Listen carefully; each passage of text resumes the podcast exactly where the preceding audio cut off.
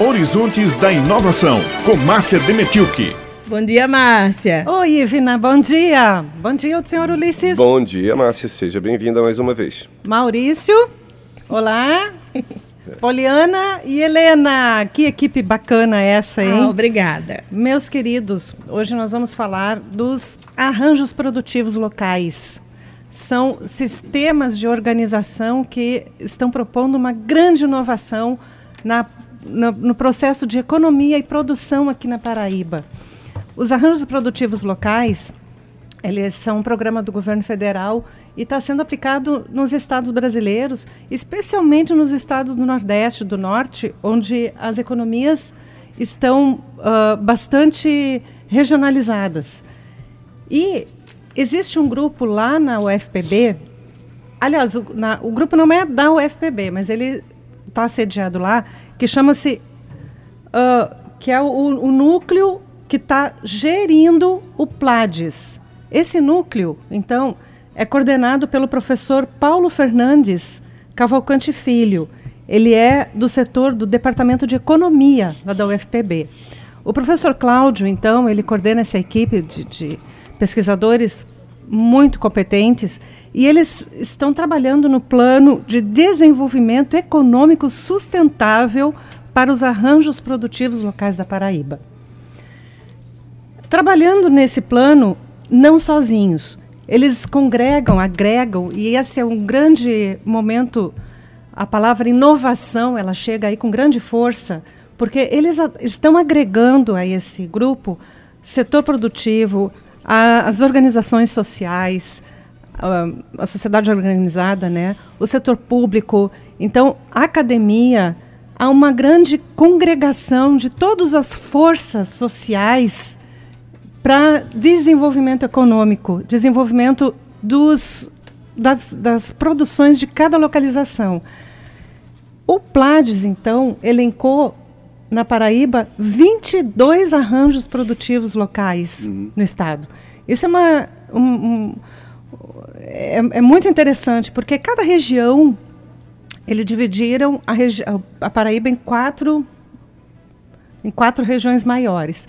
Cada uma dessas quatro regiões ela está então bem servida de universidades, de associações, das agências de desenvolvimento.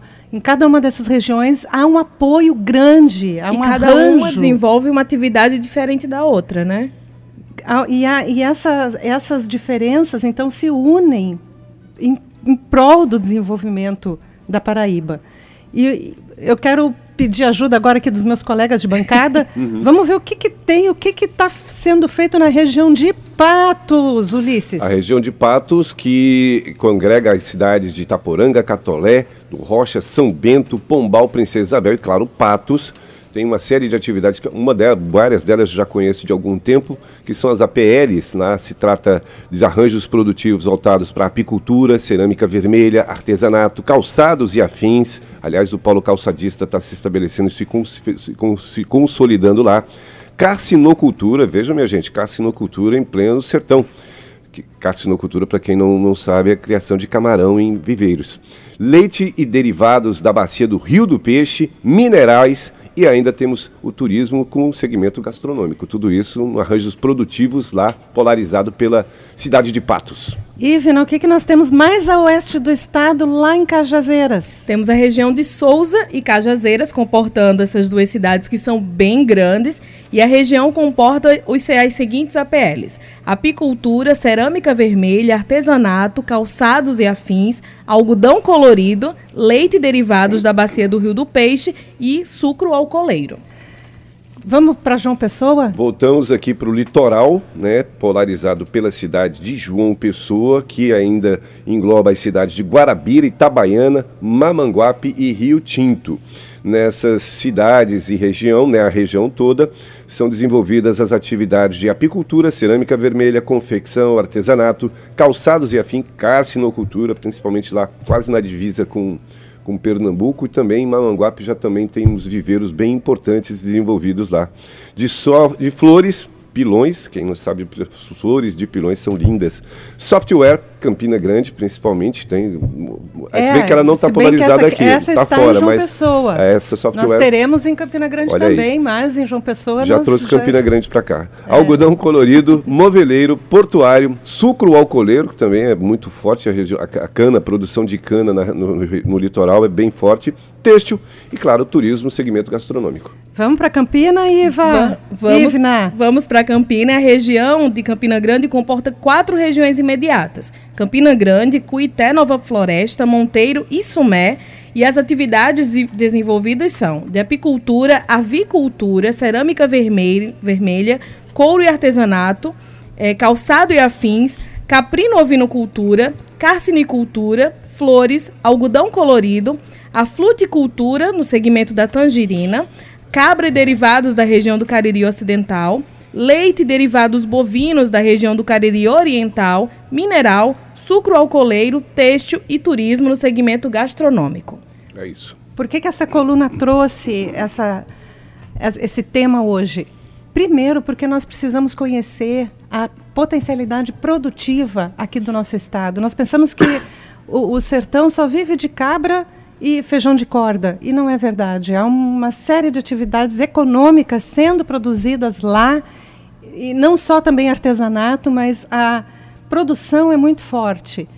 E o que o grupo está trazendo, esse, o Plades e o núcleo que está trabalhando no Plades, está trazendo para João Pessoa, e quase passou despercebida essa semana essa notícia, Ivna e Ulisses, ouvintes, aconteceu uma coisa tão importante que houve uma reunião na semana passada e o grupo conseguiu trazer a rota das TICs para João Pessoa e Campina Grande, a rota da ciência, da tecnologia, da informação e comunicação para João Pessoa e Campina Grande. Muito bom. Essa rota é faz parte do projeto, do programa dos arranjos produtivos locais, e ele é um programa federal, a rota, e ele vem potencializar esse setor nessas duas cidades. Quase que a Paraíba fica de fora, mas o Plades abriu os olhos, se agilizou, correu e trouxe. E foi uma vitória. E amanhã nós vamos estar aqui com o professor Paulo Fernando, do Departamento de Economia da UFPB, coordenador do Plades. Ele vai falar como o sufoco que eles passaram para trazer reuniões e mais reuniões via Skype, uh, presenciais, para trazer esse projeto para cá. Esse projeto, minha gente, vai englobar 74 municípios, porque a gente fala João Pessoa e Campina Grande como polos, uhum. mas a gente envolve esses municípios que vocês citaram, a gente envolve todos esses municípios lá.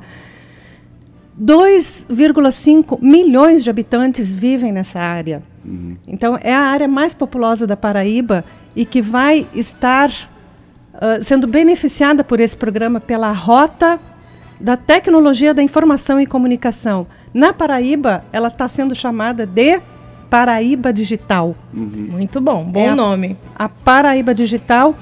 E o principal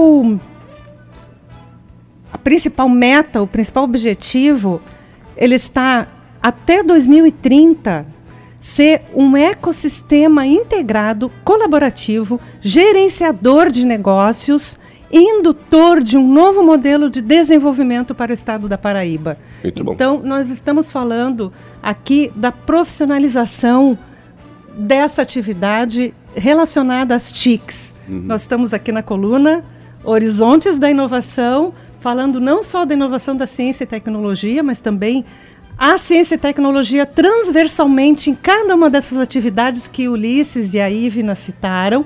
A tecnologia entra com processos inovativos na produção de cada uma dessas atividades, mas também a rota vai trazer especificamente na tecnologia da informação e comunicação mais potencialidade para essa nossa atividade aqui. Amanhã não percam, sete horas da manhã, no Jornal Estadual.